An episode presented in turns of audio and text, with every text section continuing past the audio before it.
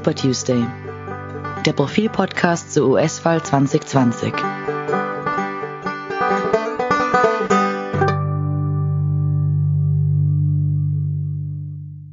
Hallo und willkommen zu Super Tuesday, dem Profil-Podcast zur US-Wahl 2020. Mein Name ist Martin Staudinger und ich bin von der Profil Auslandsredaktion. Jetzt sind es nur noch 14 Wochen bis zum 3. November, also dreieinhalb Monate und nicht mal 100 Tage und Donald Trump kommt nicht aus dem Umfragetief heraus. Aktuelle Zahlen deuten darauf hin, dass er auch bei den Anhängern der Republikaner, also seiner eigenen Wählerbasis, deutlich an Zustimmung verloren hat. Da gibt es eine aktuelle Umfrage der Nachrichtenagentur AP und der zufolge sind acht von zehn US-Bürgern der Meinung, ihr Land steuere in die falsche Richtung und nur noch 38 Prozent finden die Amtsführung des Präsidenten gut. Jetzt könnte man natürlich sagen, das ist nur eine Umfrage von vielen, aber auch der Durchschnitt ergibt ein ganz ähnliches Bild. Die Website The 538, die wir hier immer wieder zitieren, die erstellt ja laufend Poll of the Polls, also Umfragen, die alle verfügbaren Umfragen zusammenfassen. Und auch dabei liegt die Zufriedenheit mit Trump derzeit bei nur noch knapp über 40 Prozent. Und nicht einmal mehr ein Drittel, hier sind wir allerdings jetzt wieder bei der eingangs zitierten AP-Umfrage, also nicht mal mehr ein Drittel finden, dass Trump in der Corona-Krise das Richtige tut. Aus dem Trump-Lager hört man Selbstberuhigendes. Immerhin ist Trump 2016 in den Umfragen auch weit hinter seiner damaligen Konkurrentin Hillary Clinton gelegen und hat dann trotzdem gewonnen. Aber wenn man sich den Schwenk vergegenwärtigt, den der Präsident in seiner Corona-Politik hingelegt hat, dann deutet er schon darauf hin, dass er sich ernsthaft Sorgen macht. Plötzlich tut er nämlich genau das Gegenteil von vorher. Er tut aber auch noch etwas. Schon seit Wochen versucht er, für eine mögliche Niederlage vorzubauen. Im Visier hat er dabei vor allem die Briefwahl, die in einigen US-Bundesstaaten ja möglich ist und die im Zeichen der Corona-Pandemie wahrscheinlich auch eine große Rolle spielen wird. Da tweetet er zum Beispiel, das wird das Wahldesaster unserer Zeit. Briefwahl wird zu einer manipulierten Wahl führen. Oder manipulierte Wahl 2020, ausländische Länder und andere werden Millionen von Briefwahlzettel drucken. Das wird der Skandal unserer Zeit. Und gegenüber seinem eigentlich Haus- und Hofsender Fox News hat er dezidiert offen gelassen, ob er das Wahlergebnis tatsächlich akzeptieren wird. Da hat Trump gesagt, ich werde nicht einfach Ja sagen, ich werde nicht Nein sagen. Das habe ich auch letztes Mal nicht getan. Rick Santorum, früherer Senator in Pennsylvania, der Trump 2016 unterstützt hat und eigentlich seine Wiederwahl unterstützt, sagt, wenn es eine sehr knappe Wahl ist, bin ich sicher, dass er sie beeinspruchen wird. Und auch wenn es keine sehr knappe Wahl ist, denke ich, dass er sie beeinspruchen will. Santorum sagt allerdings auch, er denke nicht, dass Trump äh, für so einen Einspruch breite Unterstützung hat und dass er damit sehr weit kommen würde. Trotzdem ist eine Niederlage von Trump ein Szenario, das auch vielen Sorgen bereitet, die ihn eigentlich nicht gewinnen sehen wollen. Weil Unterstellungen, dass die Wahl manipuliert wurde, dürften vor allem bei seinen Unterstützern aus der Alt-Right-Szene, also der neuen Rechten, auf fruchtbaren Boden fallen. Und auch bei den Anhängern von diversen Verschwörungstheorien ist natürlich eine Bereitschaft da, derlei zu glauben. Wenn das tatsächlich geschieht und wenn es flächendeckend geschieht, dann sind die Folgen unabsehbar. Das fürchten übrigens nicht nur die gerade zitierten Trump-Gegner, sondern auch Republikaner und Konservative sehen diese Möglichkeit. Zum Beispiel Larry Diamond, äh, Demokratieexperte der eigentlich konservativen Hoover Foundation. Er sagt, es gibt einen beträchtlichen Spielraum für eine nie dagewesene Nachwahlkrise in diesem Land. Ich habe über all das für den dieswöchigen Podcast mit Professor Reinhard Heinisch gesprochen. Er ist Leiter des Fachbereichs Politikwissenschaft und Soziologie und Leiter der Abteilung Politikwissenschaft an der Uni Salzburg. Und er hat jahrelang in den Vereinigten Staaten studiert und gelehrt. Herr Professor Heinisch, wie schätzen Sie es denn ein, dass der Trump jetzt schon Zweifel an der Rechtmäßigkeit der Wahl 2020 schürt? Ja, das ist relativ offensichtlich und das ist auch ein Thema, das in den USA sehr breit diskutiert wird. Ähm, das erscheint mir auch sehr plausibel, sowohl aus seiner Psychologie heraus, aus seinem Psychogramm heraus. Ähm, er ist ja jemand, der Niederlagen mit Niederlagen sich schwer tut, er will ja nur gewinnen. und ähm, braucht sowohl einerseits für eine mögliche Niederlage eine Erklärung und dann sind die anderen schuld. Gleichzeitig ist es nämlich auch eine Strategie, eventuell auf die eigene Partei und die Gegner Druck zu machen. Ähm, auch in einer Situation, wo das dann knapp ausgehen kann, um hier eine, alles Trümpfe in der Hand zu haben. Kann er sich denn tatsächlich leisten, eine Niederlage nicht zu akzeptieren? Hat er da Verständnis in der Bevölkerung? Naja, das ist gar nicht so leicht. Also das ist eine komplexe Frage, weil Niederlage ist nicht Niederlage. Das heißt, daher sind ja die Demokraten bestrebt, dass die Niederlage möglichst eindeutig ausfällt. Das heißt, es geht ja nicht um, also wenn die, wenn die in vielen Bundesstaaten passiert und diese Niederlage eindeutig ist, also gewinnen tut der, der 270 Wahlmänner, Wahlfrauenstimmen erhält. Wenn jetzt, äh, wenn jetzt äh, Biden über 300 erhält und der Trump deutlich, deutlich weniger als 270 wird es kein Thema sein. Äh, mhm. Das Problem ist einfach, wenn das sehr knapp ausfällt und äh, es gibt ja in den USA die Situation, dass man mehr Stimmen haben kann, aber doch die Wahl verlieren kann. Denken Sie an Hillary Clinton, der hat ja drei Millionen mehr Stimmen als, als Trump gehabt.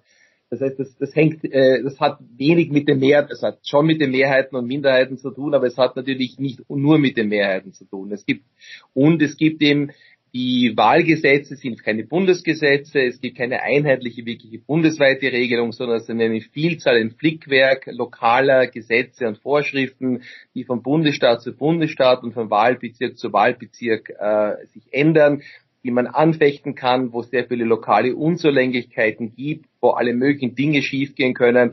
Das ist auch völlig uneinheitlich. Es gibt Briefwahlen in bestimmten Ländern, es gibt in anderen keine, in Bundesstaaten Briefwahlen, in anderen keine, die Vorschriften zu den Briefwahlen variieren. Ähm, also da ist ein, eine, eine endlose Fülle von Anfechtungen sind möglich. Und wenn jetzt in verschiedenen Bezirken das knapp ist, und das ja in Florida bereits 2000 erlebt, bei Gore und, äh, und, Bush, dann kann man das natürlich sofort anstreiten. Und das ein Hauptthema hier ist die Briefwahl mit der Post. Die Post hat notorisch wenig Geld, steht auch irgendwie vor dem Bankrott. Und Trump äh, tweetet ja immer wieder, dass also Briefwahl per Post quasi eine Art Wahlbetrug darstellt. Und gerade in Zeiten Corona gibt es natürlich das Bedürfnis vieler Leute, dann doch über die Post zu wählen. Und das ist ein extrem komplexer Vorschrift bewusst, wann man dann eine Stimme anerkennt, die mit der Post kommt, wann man sie nicht anerkennt. Also da gibt es genug da, Anfechtmöglichkeiten. Da wollte ich auch kurz einhaken. Äh, mich interessiert nämlich, warum äh, Trump sich so auf die Briefwahl kapriziert. Mich erinnert das ein bisschen an, an Österreich, wo die FPÖ immer sehr stark gegen die Briefwahl war. Hat das mit den, mit der Soziologie der Leute zu tun, die tendenziell eher Briefwahl wählen? In Österreich sagt man ja, das sind dann eher die, die Grünwähler, eher die Liberalen, eher die Linkswähler. Spielt das auch mit in Amerika? Ähm, da gibt es eindeutige wissenschaftliche Untersuchungen dazu und die Untersuchungen besagen ganz klar, dass äh, es keinen Unterschied im Wahlausgang ausmacht, ob Bundesstaaten die Briefwahl haben oder welchen Modus der Briefwahl sie haben.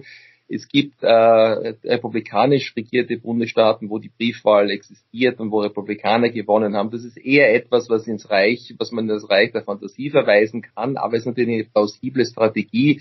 Das Postwesen ist bei der Rechten unbeliebt. Es gilt so ein bisschen als sozialistischer Betrieb ähm, ähm, und wird auch von der Rechten strukturell underfunded, also da bekommt auch nicht die Ressourcen, die sie braucht, die Post. Äh, gleichzeitig ähm, ist das natürlich eine sehr plausible Erklärung. Man muss auch sagen, in der Uneinheitlichkeit der Vorschriften, was die Briefwahl betrifft, wenn Sie denken, da werden Unterschriften verglichen. Sie müssen unterschreiben und da werden in einigen Bundesstaaten die Unterschriften verglichen mit einer Unterschrift, die Sie vor 20 Jahren bei ihrer, wenn Sie sich bei der Wählerevidenz eingetragen haben und dann wird entscheidet eben jemand, der die Unterschrift vergleicht, ob, es, ob die das jetzt die Stimme ist oder die Stimme nicht ist. Das kann auch sehr, sehr lange dauern.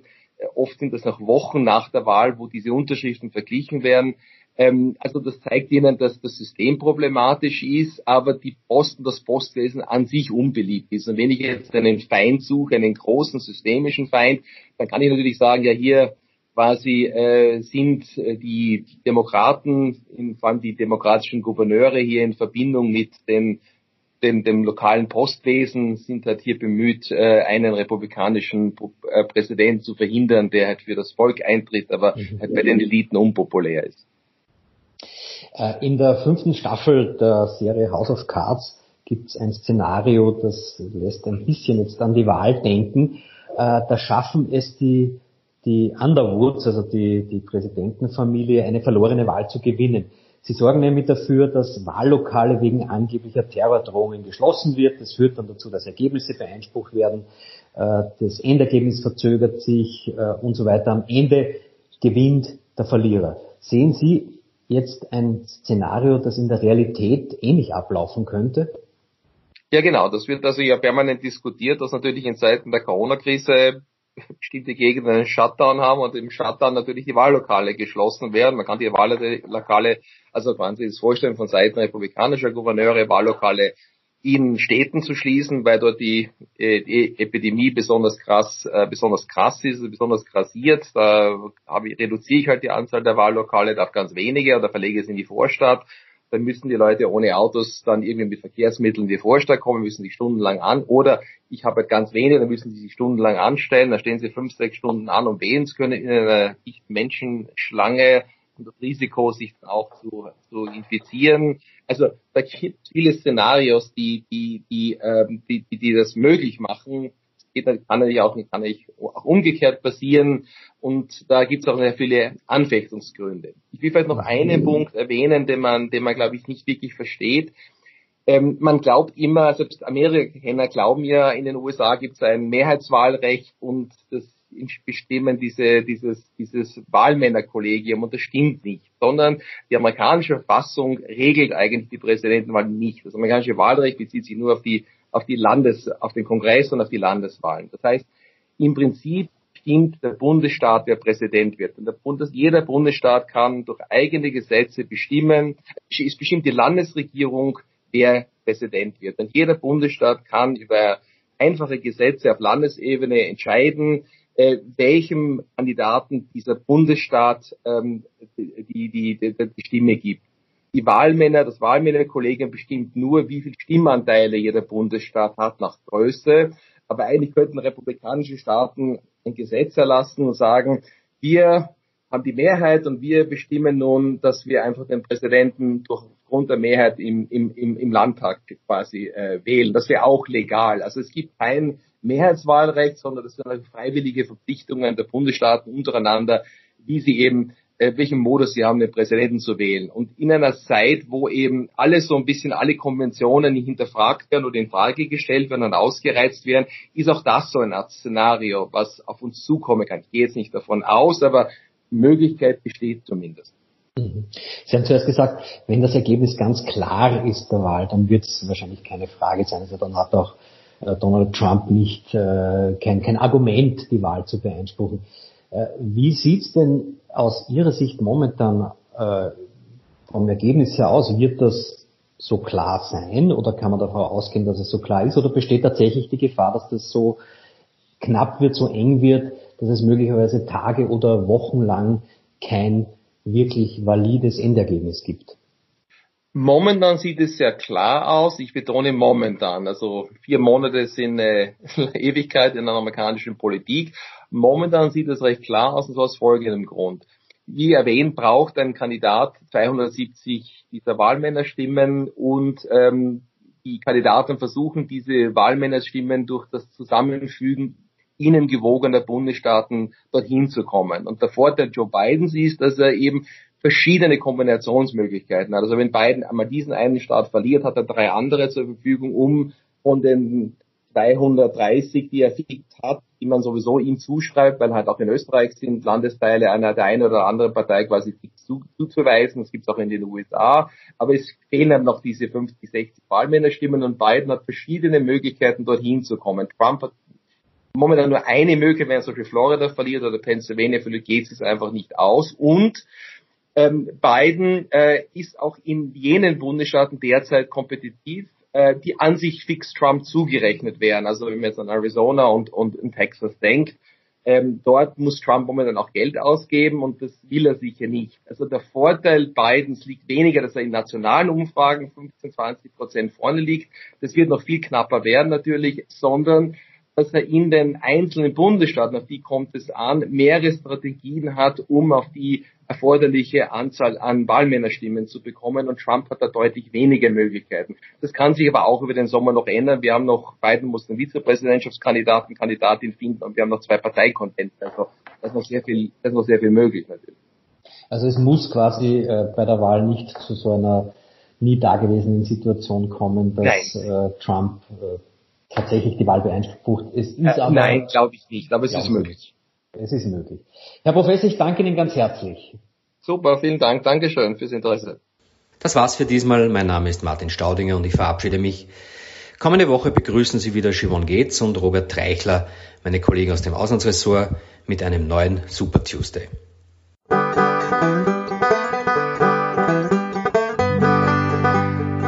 Super Tuesday, der Profilpodcast zur US-Wahl 2020.